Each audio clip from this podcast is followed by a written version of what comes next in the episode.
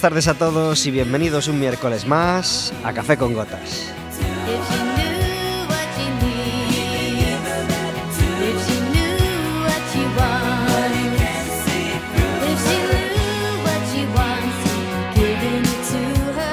Estaremos con vosotros como todos los miércoles de 4 a 5 de la tarde aquí en el 103.4 de Quack FM y en quackfm.org.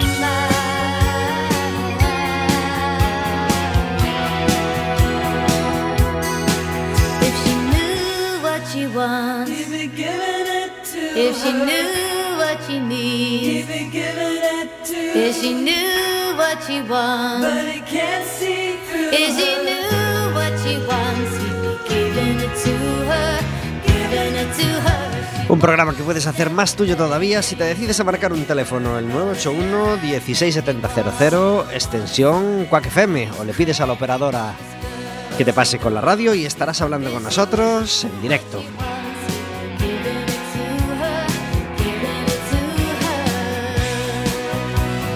Además de hacerle preguntas a nuestro invitado, hacernos preguntas a nosotros o contarnos cuál es tu propósito para este año nuevo que acaba de empezar hace unos días, nos puedes pedir una entrada para el baloncesto porque el día 3 de febrero a las 9 de la noche tenemos partido contra el Barcelona.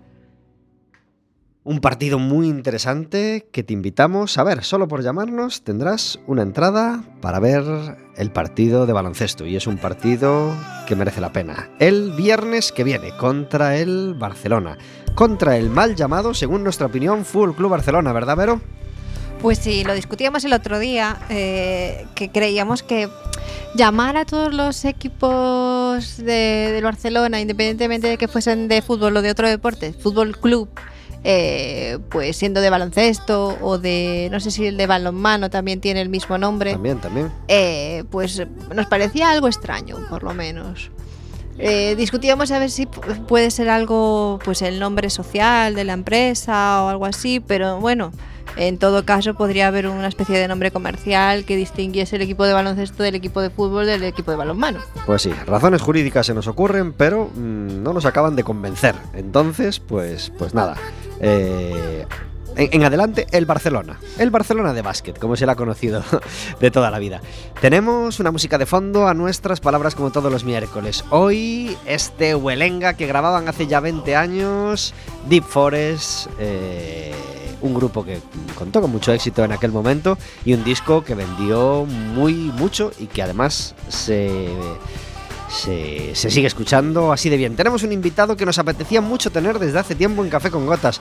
Muy buenas tardes, José Martínez Bonham. Muy buenas tardes. Gracias por estar en Café con Gotas. Nada, vosotros por invitarme. Eh, vamos a empezar así a, a, a, machete. Vamos a empezar a machete porque, porque Bonham, con Bonham podemos hablar de un montón de músicas diferentes. Él sabe muchísimo de música y de músicas. Y además, eh, pues, pues, bueno, eh, ha grabado y graba a un montón de grupos coruñeses y de fuera de Coruña. Así que hoy tenemos música variada porque nos ha traído una, una un, diferentes muestras de las cosas que graba, de las cosas en las que ha tocado, etcétera, etcétera.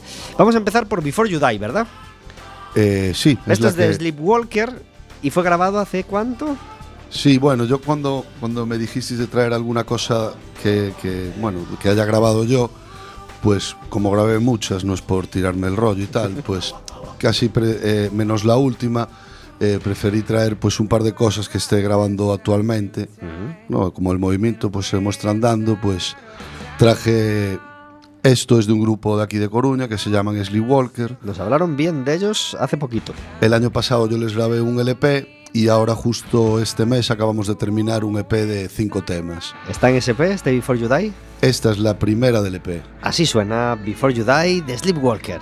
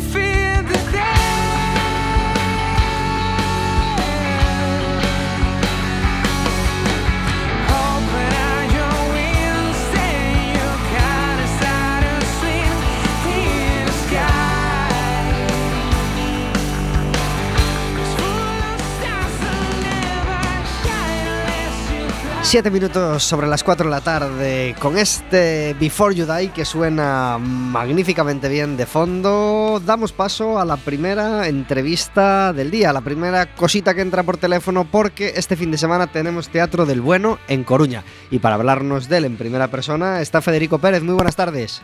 Por favor, marque o número do destinatario. ¡Guau, qué guay! Por favor, marque o número do destinatario. Pues nada, Por favor, eh, marque no- o número do destinatario. No es la voz de Federico Pérez, sino la voz de la operadora telefónica que se nos ha cortado la conexión. Así que subimos Before You Die e intentamos restablecerla.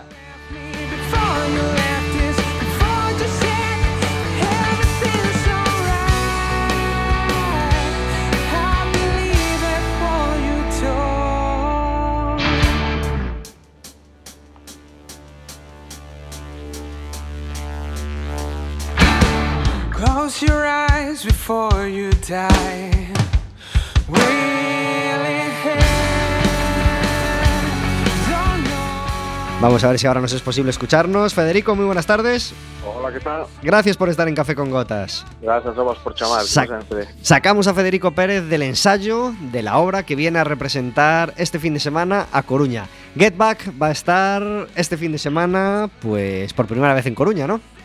Pois sí, por primeira vez na Coruña, sí, eh, estivemos en, en Santiago esta semana pasada, tres días, e, eh, bueno, xa levamos desde setembro eh, de xira, en, en diversos sitios, estivemos en Oleiros tamén, cerca da Coruña, pero en Coruña é, é a primeira vez, sí, eh, ventres e sábado. Desde setembro representándola, como está funcionando este Get Back? Pois eh, moi ben, a verdade é que moi ben, moi contentos, eh, moi contentos de, de como, como está, bueno, como está funcionando, como, como nos encontramos nós con ela e, e, e como a está recibindo o público, a verdade é que moi moi moi moi contentos. Que tiene de diferente este Get Back de outras obras? Eh, que la hace que ten, especial? Que ten de diferente, que ten de especial? Pois eh, pois eh, ten de, de diferente que é unha, digamos, unha, unha visión actual de, de, de, de da emigración, non? Da, da, da, da neoemigración, por decirlo así, da emigración eh, actual de, de, dos galegos. Son, son varios personaxes que se encontran en, en no metro en Londres e, eh, e bueno, pues contan así en, en eh, relacionándose así entre eles ne, ne, nese metro, pues contan como é a, a emigración actual, unha emigración pois eh, que é un pouco que tende diferente, non? O en día a migración do hoxe día é algo máis eh, máis inmediato, máis hoxe todo, todo o mundo pode coller un avión rapidamente, está o Skype, digamos que a emigración hoxe en día é de xente moi preparada que, que, que por falta de oportunidades aquí pois ten que ten que ten que marchar a outro sitio pois a traballar de cousas que non teñen moito que ver co seu, pero pero bueno, eh, eh, non sei, ten de diferente especial, pois eso, é outra outra mirada sobre sobre algo bastante galego como é a migración. Hay celebración de la morriña en ese metro, parece casi imposible que no la haya, ¿no?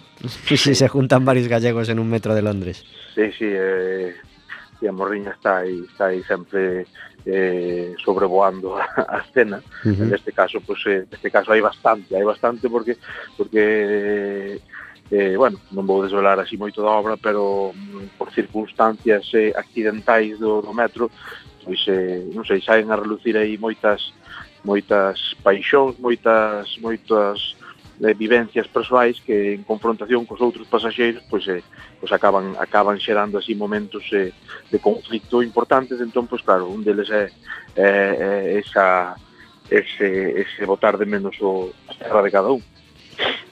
Federico Pérez estaba con nosotros, estuvo en el estudio de invitado hace ya un año y pico y han pasado un montón de cosas ya en la vida de Federico. Federico, eh, sigues a tope, sigues actuando pues en, un montón de, cosas diferentes, tanto en teatro como de televisión, como en programas tipo Lugar, eh, Land Rover o bueno, diversos programas de la televisión de Galicia, eh, viviendo intensamente y peligrosamente en los últimos años, ¿no? pois eh, sí, eh, aí estamos no límite sempre, que aí a punto de levar un golpe sempre, pero bueno, eh, tamén, eu polo menos é como me, como máis me gusta vivir así, con aí ao, ao límite, bueno, non sei, eh, eh, eu que sei, sempre, sempre é mellor mellor eh, ter así un pouquiño un pouquiño máis, non? Andar un pouco máis así ao, a, eh, a, a varias cousas que, que estar esperando a mí, non me gusta esperar na casa sempre, bueno, pois, se non sae algo, pois eu sempre me busco un pouco a vida ou, ou intento liar así a, a compañeiros para, bueno, pois para poder para poder facer outras cousas, non monólogos, e, eh, eh, bueno, estuvemos aí eu máis touriñán facendo curtis e teixeiro, aí na, eh, bueno, eso sí que era bastante o límite eh, hoxe en día, non? Tanto que tanto se fala dos límites do humor e da, da, lei, mor, da lei mordaza, pois aí estuvemos os dous pois eh, tocando temas así un pouquiño escabrosos, pero bueno, non sei, eh, é o que nos gusta facer e, e, e farémoslo sempre, sempre que nos poidamos e que nos deixen, desde logo. Claro que sí. Feliz de que esté saliendo mucho trabajo entonces, ¿no? Sí, moi feliz, moi feliz, feliz. Será viernes 27 y sábado 28 en el Teatro Rosalía de Castro a las 8 y media de la tarde. Cualquier obra en la que esté Federico Pérez, imprescindible, y además si está acompañado de, de los actorazos que le acompañan en esta ocasión, Alfonso Agra, Tamara Canosa, Miguel Guido y Mercedes Castro, pues, pues mayor razón todavía. Seguro que la respuesta en Coruña también es magnífica, como ha venido siendo desde septiembre a esta obra. Y Federico, muchísimas gracias por estar con nosotros en, en Café con Gotas y deseando eh, poder eh, en el futuro volver a tenerte otro día de invitado y charlar de un montón de cosas. Pois será, será un placer, xa, vos lo dixen daquela, o prometido a deuda, e, e aí estarei cando cando teñamos así un, un momentiño, e, e nada, pois moitas grazas por acordarvos de, de min, e, e nada, todos ao teatro, vale? Un abrazo muy fuerte, Federico. Un abrazo para vos, chao. Muchas gracias, adiós. Chao, chao. Dejamos a Federico retomar su ensayo, ensayo de ese Get Back que vendrán a representar viernes y sábado al Teatro Rosalía. Estamos charlando de música con José Bonjan aquí en Café con Gotas. Eh, me encantó este Before You Die. Suena como un cañonazo, ¿eh? Sí, sí, suena, suena muy bien. Suena como un cañonazo. Y, y- y después escucharemos más cosas de las que está grabando Bonham últimamente. Eh, se me ocurre, eh, ¿desde cuándo funciona el estudio? ¿Estudios Bonham? Pues el estudio siempre tengo que mirar el primer disco para acordarme que grabé allí. Y es un disco de un grupo que se llamaba The Virus, que luego se llamaron Los Ultracuerpos. No sé si conocéis a un grupo que tocaba mucho en Coruña, en el Garufa, que se llama Los Rockers Go to Hell. Sí, claro. Eh, bueno, ¿Tocaba y ya no toca?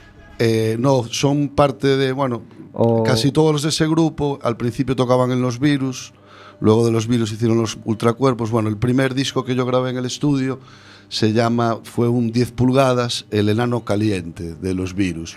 Y eso fue en el 2001, con lo cual el estudio lleva 16 años, ¿no? Ujú.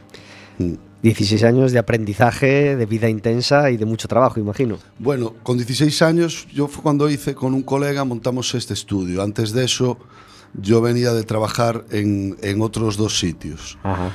En uno que se llamaba eh, MIDI Master, pues hace, pues imagínate, hace casi 20 años, estuve dos años allí. Era un estudio totalmente analógico, con un magnetofón alemán del año 78, bueno, una pasada, ¿no? Eh, tengo muy buenos recuerdos de ese sitio porque aprendí- ahí aprendías un montón, ¿no? El material estaba estaba bien cuidado, pero bueno, era un material muy antiguo, ¿no? Entonces siempre podía fallar algo. Entonces, a base de eso ibas aprendiendo aprendiendo bastante, ¿no? Ahora mismo pues todo esto pues evolucionó de una manera que es una pasada y las cosas, bueno, aunque los ordenadores son muy inestables, ¿no? Pero bueno, eh, eso fue el primer estudio donde trabajé, luego trabajé en otro que se llamaba Voces Meigas, que quedaba allí en la calle Pondal, cerca del Playa Club.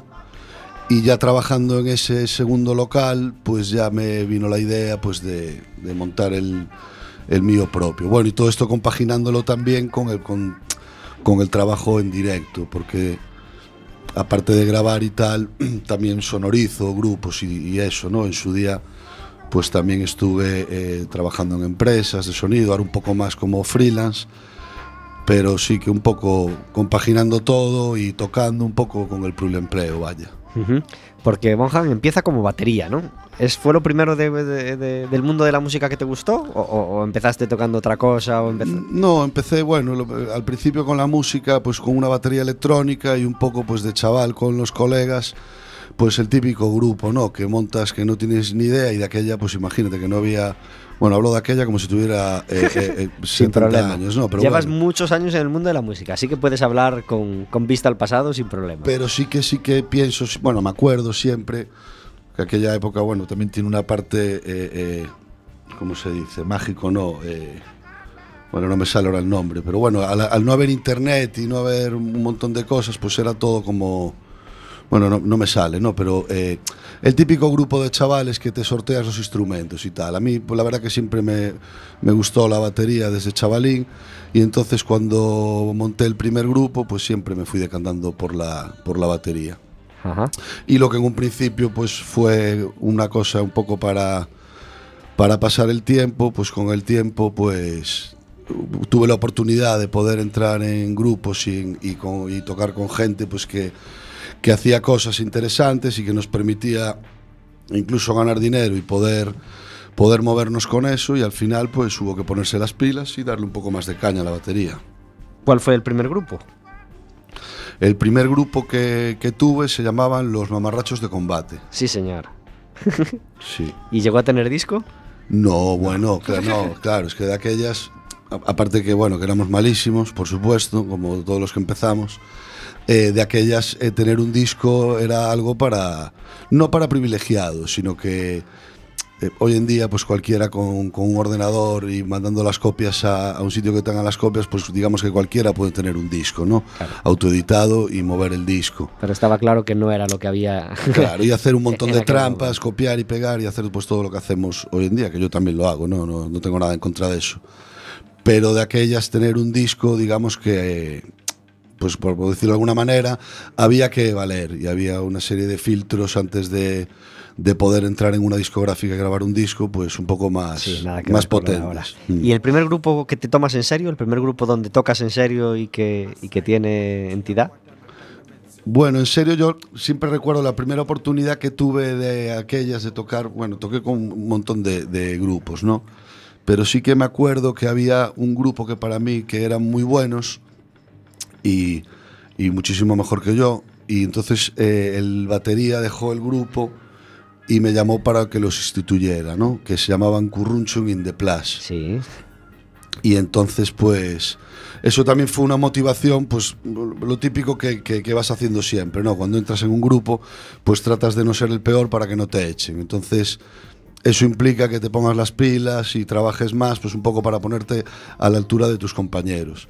Entonces, de aquella época, pues, bueno, sí, un montón de, de- de grupos, yo qué sé. ¿Y la primera vez que, que, que grabaste en un estudio tú tocando la batería con un grupo? La primera vez fue, pues mira, precisamente en el estudio donde luego yo trabajé de técnico, que se llamaba MIDI Master y fue con Curruncho in the Plus, Ajá. donde nos grabó también otro batería muy conocido de esta ciudad, que eh, José Viñas, el Men. Sí. Eh, ese fue el que nos grabó eh, aquella maqueta de Currucho in the que bueno, para mí, o sea, entrar allí tenía al men agobiado preguntándole todo, lo cómo era eso y tal, porque vamos, para mí igual que cuando entré en la escuela de imagen y sonido, ver el control de aquellos estudios y tal, para mí eso era como ah, Los Ángeles, o sea, era una pasada, ¿no? Era alucinante. Por, por el rollo este también que desde pequeño siempre pues me molaron los cacharros, desmontar radiocassettes y bueno, un poco todo esto de, de los cacharros de grabar y eso, pues Que no hay que verte... olvidar que entrar en un estudio impone mucho al músico. Sobre Uf. todo a un músico del año 88 que entra por primera vez a grabar en un estudio. Bueno, o 90 y pico. 90 y algo, sí. Bueno, ¿qué pasa? Que de, de aquellas eh, eh, yo lo pienso, y no solo en mi caso, ¿no? sino que la gente cuando íbamos a un estudio, no es que no haya gente hoy que se prepare mucho y que lleve las cosas muy pensadas, pero hoy en día como la tecnología te permite tal cantidad de, de maneras de hacer las cosas, eh, digamos que, que te da más facilidad al error, ¿no? De aquellas cuando íbamos a un estudio... Eh, yo en mi caso y mis compañeros íbamos súper preparados. Yo tengo hecho grabaciones eh, sin escuchar a nadie y escuchando solo el metrónomo y sabiéndote las canciones de memoria. Sin embargo, hoy en día, pues muchas veces la gente necesita escucharse muy bien, tener referencias de todo. De aquella, pues, eh, como no había tantas facilidades eh, eh, como ahora, pues creo yo, sin, sin parecer un poco carroza, que, que yo creo que, que sí que nos preparábamos más, vaya, antes de entrar en un estudio. Aunque solo sea por razones básicamente económicas. Es decir, También. tenemos el estudio de 5 a 8, hemos pagado 3 horas, hay que aprovecharlas al máximo. Y si y podemos grabar 8 temas, no grabamos 5. Eso Con lo es. Mm. cual llevabas todo muy preparado y, y con terror a fallar y, de- y malgastar 3 minutos de canción que Mm. tenías que volver a hacer. Cierto, cierto. Sí, sí. Eh, ¿Un profesor o un maestro para ti en, en- en tema estudio de grabación? ¿Una persona de la que hayas aprendido mucho? Eh, pues eh, Michel Canadal, profesor de, de aquí de la escuela de, de Someso, que fue, fue bueno, muy conocido porque fue violinista de Milladoiro. Yo aprendí un montón con él. Y también el estudio este donde trabajé en MIDI Master, eh, Fernando Parra, conocido como el Sargento, tenía muy mala hostia. Y, y con Fernando también aprendí, aprendí un mollón. O sea, me preguntas eso, yo diría que, que sí que fueron mis, como mis dos maestros, vaya. Y los referentes a la hora de empezar a, can- a la hora de empezar a tocar y a la hora de empezar a, a escuchar música y a, y a- y a saber de música, aparte de Led Zeppelin, Hombre, por Led- razones lógicas. Sí, lo, hombre, lo de Led Zeppelin, por lo de Bonham, que fue un mote, pues lo típico que te ponen de chaval, porque yo andaba siempre con Led Zeppelin para un lado para otro y tal. Entonces un colega que me presentó de aquellas en unos locales que había en Novoa Santos, muy amigo mío, Mitchell, eh, pues decía, este Bonham y tal, y no sé qué. Y por una tontería y la otra, pues me quedó, me quedó un poco el mote, ¿no? Que es un hándicap, ¿no? Porque luego, claro, también te encuentras con Peña que dice, o sea, yo no toco como John Bonham, ni me, o sea, ni me lo creo, ni me compro la batería de él, ni me peino como él, vaya, pero que luego eh, hay Peña que te dice, este de que se va, ¿no? Que se cree John Bonham, ¿no? Este un mote que vale, que, que sí, que mola y tal, pero que tiene su parte De responsabilidad. de hombre, porque dices tú, coño, ahora voy a tocar tal, y si vas a tocar unas versiones, viene una de Led Zeppelin, vamos, me, me, me- me palpita el corazón, o sea, es una, Bueno. una cosa tal. Pero bueno, más referentes, aparte de ese, y un poco pues todos los clásicos, ¿no? El de, pues el de Hendrix, el de el batera de, de Police, y bueno, eh, escuchando a todos estos los míticos que bueno que, que- que todos escuchamos de al de Pink Floyd a- eh, al de a Bruford al de Jesse de King Crimson. Eh, sí que ya que me preguntas esto sí que puedo decir que en su día cayó en mis manos un disco de una banda canadiense que se llaman eh, Rush que llevan tocando desde, desde los 70 es un, un power trío de estos. Y entonces eso sí que fue para mí como una revelación, ¿no? Fue una bofetada y, o sea, creyendo que un poco que habías escuchado un poco todo lo que había, pues, pues dije, mira, pues aún hay algo más y tal. Y entonces ya sí que me hice totalmente fanático de ese grupo e incluso me, los fui a ver a, a Neil Peart, los fui a ver a...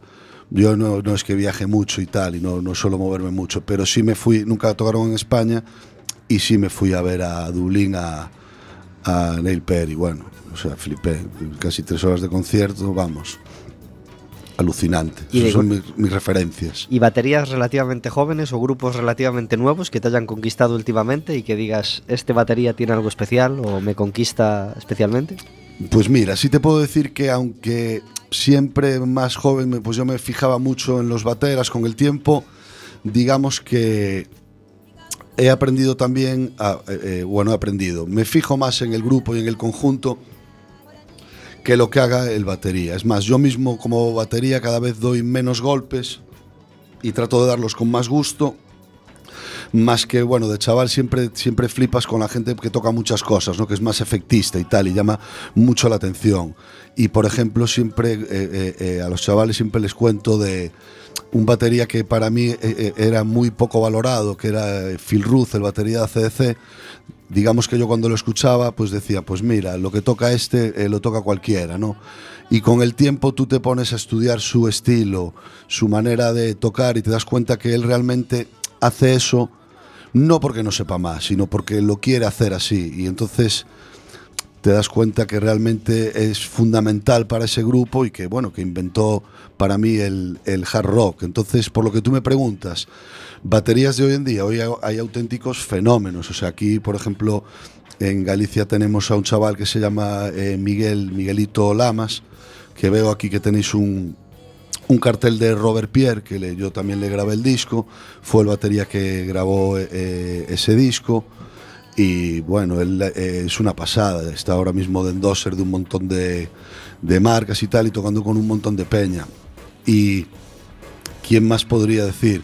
Pues eh, eh, gente de aquí de Coruña muy buena, Adrián Seijas, por ejemplo, también se va ahora, eh, él se va a ir a Madrid y tal, que yo, bueno, también tengo mucho trato con él. Me da un poco de miedo hablar de estas cosas, ¿no? Porque luego me voy a encontrar con un colega y me va a decir, joder, y dices el Miguelito y a mí no me dijiste nada y tal. Pero bueno, sí que hay gente muy buena. Y también porque también veo que, hay, que lo de las facilidades de Internet y todo eso, a la hora de estudiar y de aprender, también es, muy, eh, eh, es algo muy positivo, ¿no?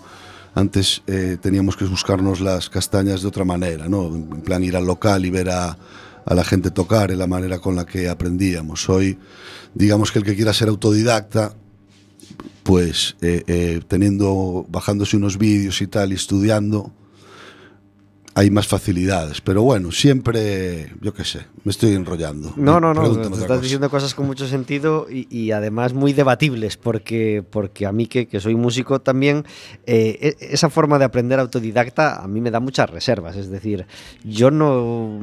Puedes aprender mucho fijándote en otros músicos, obviamente, pero... En fin, pero creer que vas a tocar un instrumento solamente viendo vídeos de cómo toca fulano, mengano o leyendo un manual, a mí eso me parece terriblemente difícil. Hmm.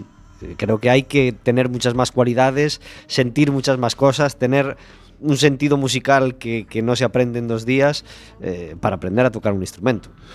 Bueno, como dicen, todo es, es una mezcla, ¿no? Eh, Entre talento y, y trabajo. Es lo que, bueno, lo que se habla siempre, ¿no? Siempre nos preguntamos, ¿qué, qué es más importante, el talento o el trabajo? ¿Tú qué dirías? Pues yo diría que tal, pues yo en mi caso, pues diría que, que puede ser un 30% a lo mejor de talento y, y luego el trabajo es fundamental, o sea, practicar y, y tocar. En el caso de la batería sí que sí que puede ser un poco más sencillo a la hora de, de- de fijarte en los discos, que era lo que hacía yo y tal, y escuchar, pues, eh, eh, porque bueno, por mucho que, que hablemos de la musicalidad de la batería y de tal, y de baterías de madera, de roble con abeto mezclado de 15 años, es un instrumento que da golpes, ¿no? O sea, no realmente ni las afinaciones siempre son, son unas notas fijas y tal. Entonces, te permite, tiene la ventaja de que, bueno, solo como dice un colega, tú cállate que solo das golpes y tal.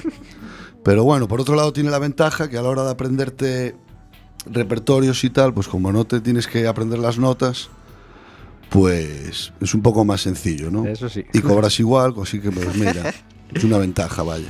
Ambiguo es un grupo que no conocemos. eh, Una pero- primicia. Pero que tú nos presentas. Suena este tema que se llama September, Septiembre, grabado en él grabado eh, eh, Hace nada. hace la semana pasada. y suena así. Hoy va a ser un día genial.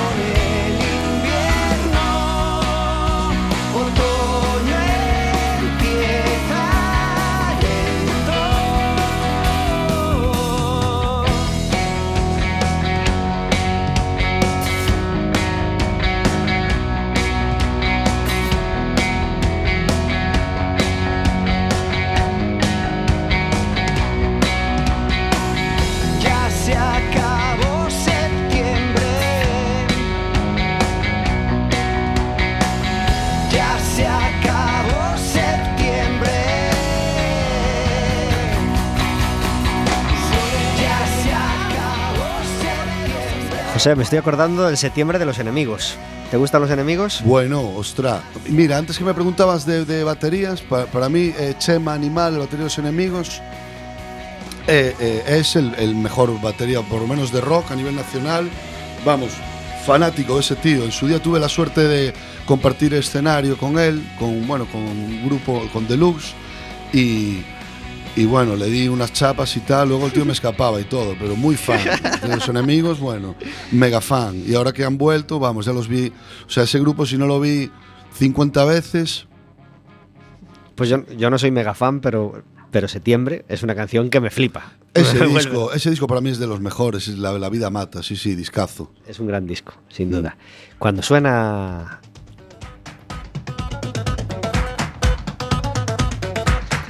Rasputín en Café con Gotas. ¿Te hubiera, te hubiera gustado grabar este Rasputín, Bonham? Hombre, claro. Imagínate tener en el estudio a, a Fran Farian y a, y a Bonnie M al completo. ¿eh? Eso, sí que no, eso sí que no lo ibas a olvidar. Bueno, bueno, todos andará, todos andará. Bueno, ahora ya no se puede andar. El, Bueno. po- el pobre Boniem ya no, ya no va a revivir. Eh, David Taboada, muy buenas tardes. Muy buenas tardes. Cuando tenemos Rasputin de fondo es que entra la sección de David Taboada, que, que ha grabado con muchos grupos, pero tampoco ha grabado con Fran Farian y, y, Bonnie M, ¿verdad? David, Le pareció más. le, le entró la nostalgia. David Taboada. Vaya, parece que hemos perdido la conexión con David Taboada. Pues nada, la intentamos retomar.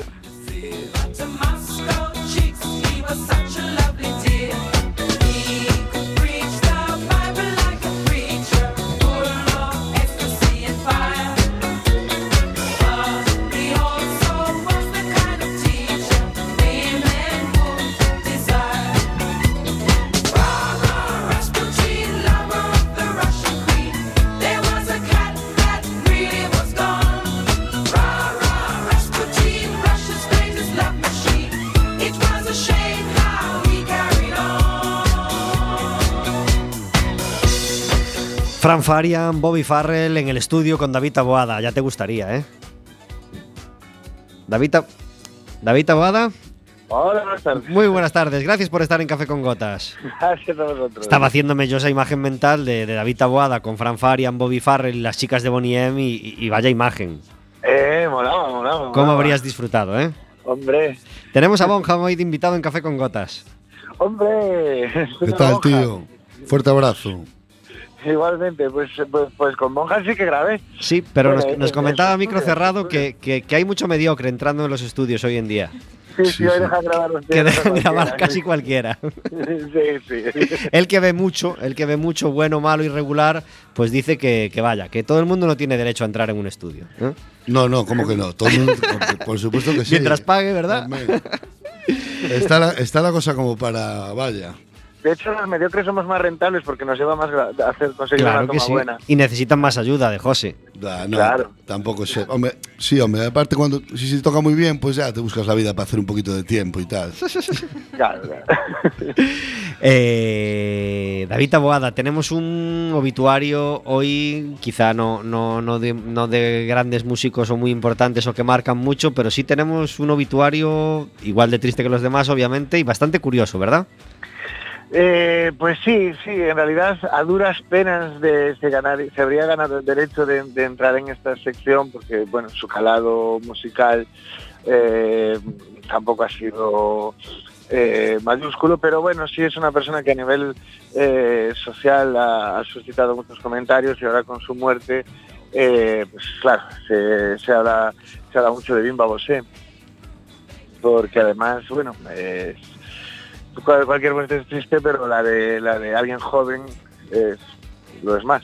Sobre todo si tiene la edad que tengo yo. Es decir, que, que tenga tu misma edad, eso, si, si tiene menos todavía más, pero que tenga tu misma edad siempre te hace sentir ese escalofrío por el cuerpo de, mm, pues mira, podía haber sido yo. 41 años tenía Bimba Bosé. Eh, y fallecía ayer pues de ese cáncer de mama que se le había pues expandido por otras partes del cuerpo y, acababa con su vida eh, de una manera por supuesto pues tan triste como como puede ser una muerte de, una persona de 41 años verdad Pues, pues sí, pues sí. Por desgracia, uno de los comentarios que tenemos que, que nos trae su muerte es eh, que casi no merece ni la pena hablar de ello, pero la, la campaña, de la, cantidad de reacciones, de tweets eh, malintencionados y dolorosos que, que ha habido, que bueno, parece ser que incluso eh, van a dar lugar a una investigación policial. ¿Se puede ser más miserable? Me, me- me preguntaba yo ayer. Lo, lo tenía guardado para el café amargo, pero, pero ya ha salido, ya ha salido aquí. Eh, ¿Por qué? Eh, ¿Qué, qué, qué- qué cantidad de tiempo y de maldad hay que tener para de cualquier persona fallecida, te caiga mejor o peor, pues, pues perder el tiempo en mandar un tuit diciendo una burrada? Sí, la verdad. la verdad es Pues no le, no le dediquemos más, no le dediquemos más tiempo. Eh, artista, bueno, modelo, artista así en diferentes tal, musicalmente no con una historia demasiado rica ni demasiado extensa, pero sí, pues, pues muy actual, ¿no? Tras ese éxito con- en el disco en el, en el Papito con Miguel Bosé, pues grababa con, montaba un grupo con, con los se llamaba Los Cabriolets. Llegaron a grabar dos discos, puede ser, Eh, tenía noticia de uno, uno, ¿verdad? No no sé tampoco si- lo seguí mucho. Claro, igual sacaron un segundo disco del que no me enteré, puede ser. Pues nada, eh, Bimba Bosé, Descansa en Paz. Y Descansa en Paz, pues una artista muy poco conocida, pero que, que- que con, con- con poco, mm, digamos, poco comparable en cuanto a pelotazo de un éxito hace más de 20 años. Sí, es de estos casos curiosos que es muchísimo más, eh, sin duda, más famosa la, la, la obra que el artista, eh, porque todos conocemos La Lambada, Que fue un pelotazo del año 89.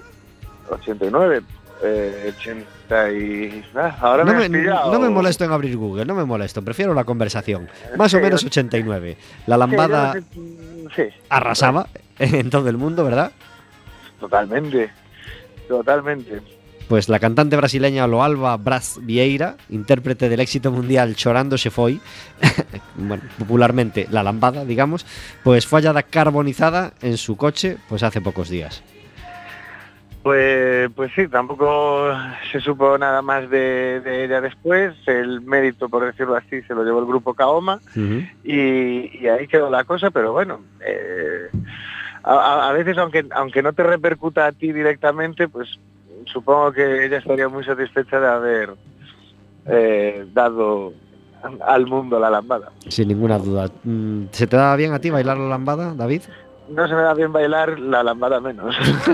pues es para muy bailongos, ¿verdad? Sí, Depende, sí, hay una, hay una frase de Jorge Drexler que dice los músicos eh, no bailamos, ya te la has oído decir.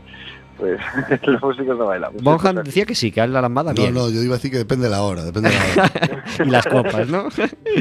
y para sacarnos este sabor y volver a- al mundo, mun- al- digamos que a la noticia mundana de, de dinero, eh, popularidad, etcétera, etcétera, pues que a veces acompaña al mundo de la música, tenemos nueva disputa en el, en el, en el mundo mexicano de la música, ¿verdad? Pues, pues sí, pues sí, se nos ha privado y ahora lo sabemos a posteriori de una gira que hubiera sido increíble realmente, Un tiburonazo de la música mm, con la piel bien estirada, tal cual. como es Luis Miguel, resulta que, que planeaba una gira con otro grande de la música mexicana como Alejandro Fernández. Sí, y eso hubiera sido maravilloso porque cualquiera de los dos son famosos, aparte de por su calidad vocal e interpretativa a nivel personal, porque llevan unas bandazas Uf. a los conciertos que es una cosa impresionante. Así que eso, esa gira hubiera sido increíble. Alejandro. Fernández vino dos veces a Coruña, creo. La segunda vez fue carísimo, prohibitivo, y no fui a verlo, pero fui en la primera vez y fue un conciertazo espectacular. Seguro. Porque además Seguro. venía en su mejor momento, tras el disco en directo, con, con el momento dulce de popularidad y de calidad de las canciones, la verdad, y, y- y me encantó el concierto. Pues sí, pero eh, la cosa salió mal porque parece ser que llegaron a un acuerdo previo que habría de formalizarse posteriormente en un contrato, el cual Luis Miguel siempre se negó a firmar y ahora eh, la productora de Alejandro Fernández demanda a Luis Miguel por 5 millones de euros Toma por ya. la gira que no se hizo. ¿Quién crees que ganaba más en, en esta, en este dúo? Es difícil de decir porque aunque a priori tiene mayor fama Luis Miguel y seguramente habría más entradas compradas a costa de, o sea, debido a la presencia de Luis Miguel, creo que uno está hacia abajo y otro está hacia arriba muy claramente. Entonces, no sé yo quién hubiera salido ganando. Económicamente quizás eh, Alejandro Fernández, pero quizás a Luis Miguel le hubiera servido para ponerse un poco en el candelero porque últimamente no le va tan bien. Pues hasta aquí este desencuentro, veremos si, si se producen noticias posteriores y a ver qué pasa con esa demanda millonaria por incumplimiento de contrato. David Taboada, muchísimas gracias por estar en Café con Gotas como cada miércoles. Muchísimas gracias. De- a- analizando, o sea, informándome sobre este tema, he descubierto que nos da para otro programa entero los problemas judiciales del señor Luis Miguel, que no ¿Ah, son pocos. pues nada, le guardamos la, le guardamos la vez. Muchas gracias, David. Adiós.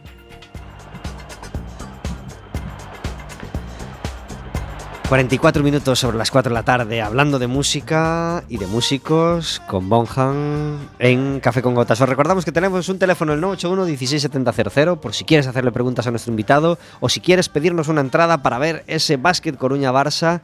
...del viernes que viene... Eh, tú de Luis Miguel y Alejandro Fernández no eres mucho, ¿verdad? La verdad que no controlo mucho, la verdad. Pero bueno, sí que te puedo decir que grabé una canción para Basque Coruña. ¿Sí? Sí. Ajá, ¿y cuál? Yo creo que es el tema que tiene que hicieron unos chavales para el equipo. No, yo creo que la por desde luego en alguna radio la escuché. Ah, muy bien. Eh, inevitable preguntarte, eh, ¿de qué estás más orgulloso en estos 16 años de, de vida en el estudio grabando a grupos y grupos? De mí. Por supuesto, de tu trabajo. De que estoy, pues un poco de, de- de todo, pues de muchas cosas y muy distintas que he hecho ahí, la verdad. ¿De ser un referente para la música coruñesa o de Bueno, ser el primer estudio en el que piensa un grupo coruñés a la hora de meterse a, a Eso tampoco ni lo piensas, ni te lo crees, ni tampoco se trata de eso, ¿no? Pero sí haber tenido el, el gusto y la oportunidad, pues, de trabajar con gente muy buena, ¿no? Y de grabar, pues yo qué sé, pues por ejemplo, la orquesta, la orque- la orquesta Los Satélites, ¿sabes? Que por ejemplo para mi padre, pues era como, como si viniera Led Zeppelin ahí, ¿te das cuenta? Y yo qué sé, pues últimamente, pues por ejemplo, grabar con un tipo que cantaba aquí en, en, una orquesta muy potente, en la Olympus, a Fran Béliz, eh, trabajar con él, que venga un productor a nivel mundial latino como es eh, José Mendoza, mezclar ahí al estudio, un tío que ha currado con Celia Cruz, con, o sea, con Peña de Primera División, que es un tío que a nivel europeo es el, como el rey del latín y, y poder trabajar con él tres días seguir trabajando con Fran ahora con un tema de él que, me, que ahora el tío está viviendo en Miami, que me mande las pistas para grabar aquí las guitarras con colegas míos y tal. Pues ya que me preguntas si voy a maquear un poco, pues maqueo, ¿no? Pero que de repente dices tú, hostia, pues quién me lo iba a decir, yo qué sé, pues sí, haber eh, eh, tocado en formaciones conocidas como con Soel, con Deluz, con, Miguel Costas, el de Total. Ya que hablamos de Soel, eh, dura competencia para grabar con Juan de Dios, imagino. Sí, no, no, somos Es un decir, hombre. Sí, hombre, no. es Juan- Juan ¿Te Dios, gustaría trabajar con Juan de Dios codo con codo grabando? Y ya grabamos juntos. Con, yo un disco que le grabé a los Herederos da Cruz, él, él vino a, hacer los teclados. Yo, Juan de lo, aún estuve hace poco con él. Yo nos conocemos de, de toda la vida y él está yendo de puta madre. Él tiró para Madrid, ahora está en Los Ángeles. Ajá. Claro, nivelón. ¿Vas a visitarlo a Los Ángeles? No, de ¿Tienes momento, ese sueño de entrar en su estudio? de, momento, de momento solo voy a Nueva York. Bueno, bueno. Igual se puede acercar él pa- para tomar un algo. ¿eh? Sí, hombre. No, no, que va, que voy a ir a Nueva York, no a ningún lado. No paso de, de la bañeza. Eh, voz femenina que más te haya impresionado en el estudio. Pues tengo que pensarlo, ¿eh? Porque son tantas. No sé, tengo que pensar. Pues mientras lo piensas, eh, una fijación que tengas eh, en cuanto a. No una fijación, pero. Bueno, sí, voz femenina. Pues una, una chavala que grabé hace, hace poco, aparte es, es una pasada porque tampoco es que tenga estudios y tal, es muy autodidacta. Y el grupo se llama, estuve a punto de traer un tema de ellos, pero bueno, como solo pude traer tres, un poco quise traer una tontería mía, una tontería mía y dos cosas que estoy haciendo ahora. Y esto ya lo terminamos hace como tres meses y tal. El grupo se llama, a ver si lo pronuncio bien, eh, Iger o Eager Plati, Platypus, que son de Carballo. Y Ajá. tienen una vocalista que es todo fuerza, caña, alcanza unos tonos impresionante, vaya. O sea, si fuera jurado de cualquier programa de estos, me giraría, me daría la vuelta y la querría en mi equipo, vaya. La, la grabación que más te ha costado por, por número de músicos, por dificultad de hacer mezclas o de captar los sonidos. A veces las grabaciones tampoco cuestan por el número de, de- de músicos, ¿no? Puede Pero ser. bueno, eh, la, la cosa así que, que más me rompió la cabeza, porque bueno, hoy en día sí que vas cambiando los equipos y tal, entonces tengo capacidad para meter ahí pf, lo que sea, pero antes estábamos un poco más limitados de pistas, ¿no? Y sí que recuerdo de las primeras grabaciones que le hice a los satélites, pues que, que andaba bastante pillado, ¿no? Por el tema de pistas y de, de gente. Desde tu parte de, de maquinitas, de ordenador, de estudio, ¿cuál fue el mayor avance de los últimos años? Es decir, ¿qué, qué, qué, qué, qué invento o qué novedad o qué innovación te ha facilitado a ti un montón la vida eh, para grabar un disco? Pues yo diría que para mí, para todo el mundo, fundamentalmente yo creo que dos cosas. Eh, eh, los ordenadores, los que le llaman DAW, los programas, Digital Audio Workstation, el Logic, el Pro Tools, el Cubase, pues ese tipo de programas para gestionar el audio, que antes eh, eh, eso no, no existía, no podías eh, copiar, pegar, cortar, mover. Sí se podía hacer con los primeros magnetofones digitales, pero bueno, llevaba una eternidad hacer las cosas, ¿no? Eso ha cambiado totalmente la, la- manera de grabar. Y luego, pues, los plugins, por ejemplo, de afinaciones de voz. Eso es una pasada.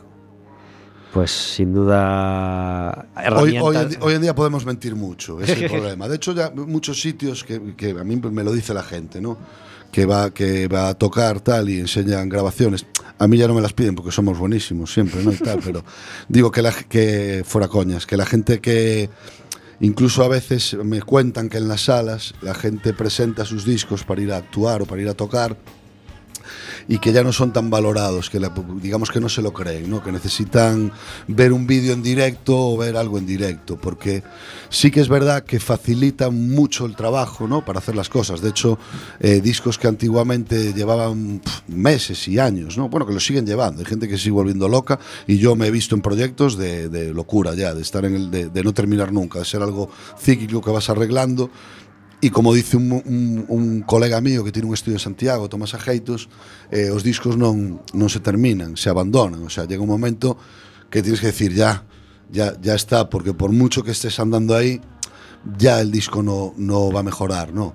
Entonces, por a lo que me preguntabas antes, pues el avance de los ordenadores, de poder automatizar pues lo que estás mezclando, ¿no? Antes eso no existía, había que mezclar a mano, eh, apuntar los volúmenes en la mesa con, con cinta y eso y, y los programas para corregir afinaciones y eso facilita mucho el trabajo.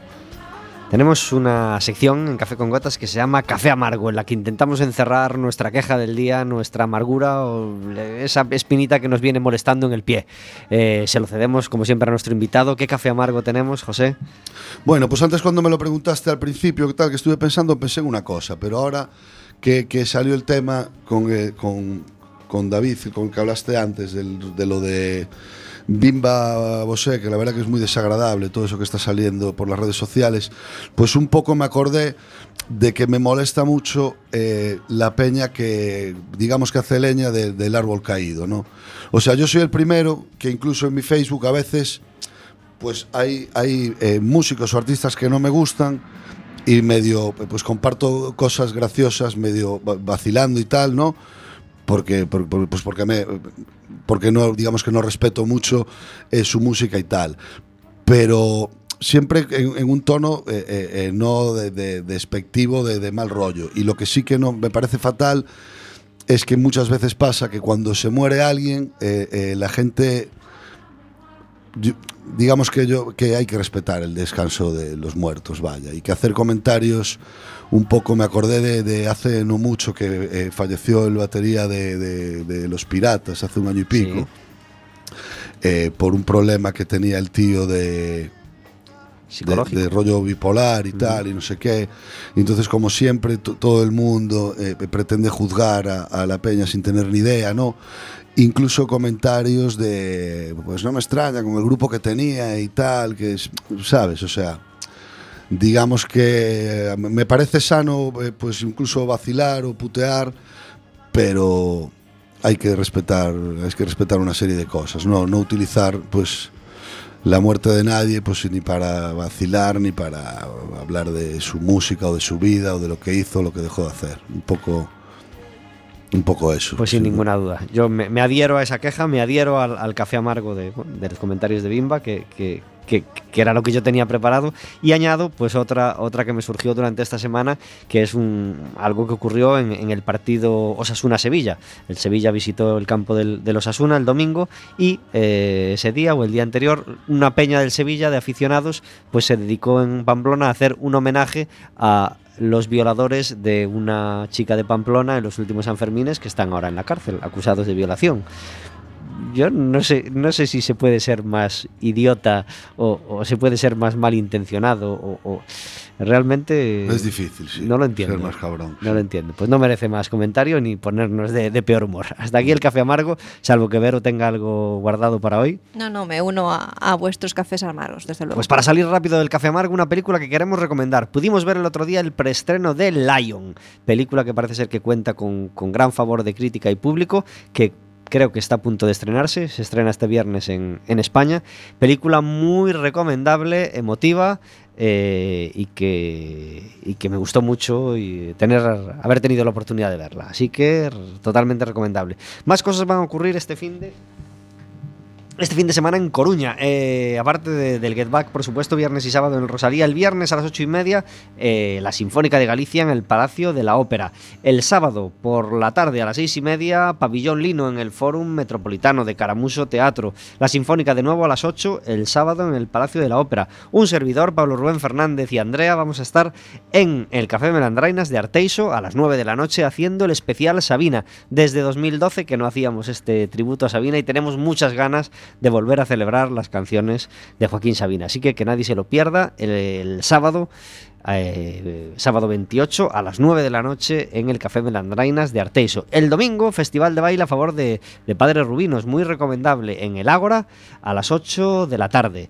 Monjan, ¿algún concierto que tengas en la cabeza y que a mí se me haya escapado para esta semana? te iba a hacer así porque sí eh, yo- no es para esta semana pero bueno ya que vengo Nada, aprovecho queda anunciado. y hago promo el día 4 que creo que es un sábado de febrero en el Playa Club eh, actuarán eh, Sleepwalker que escuchamos hoy un tema un tema de ellos al principio del programa y eh, Exani, que también iba a traer un tema, pero bueno, como solo tal no, no, no- pude meter más. Tocan dos grupos que son de Coruña, eh, para mi entender, eh, no porque les grabe yo ni, ni seamos amigos, aunque lo vais a pensar igual, pues eh, lo veo muy recomendable y que estaré yo también por allí haciéndoles el sonido a los dos grupos y que creo que va a haber, va a haber buen ambiente porque creo que llevan ya casi 200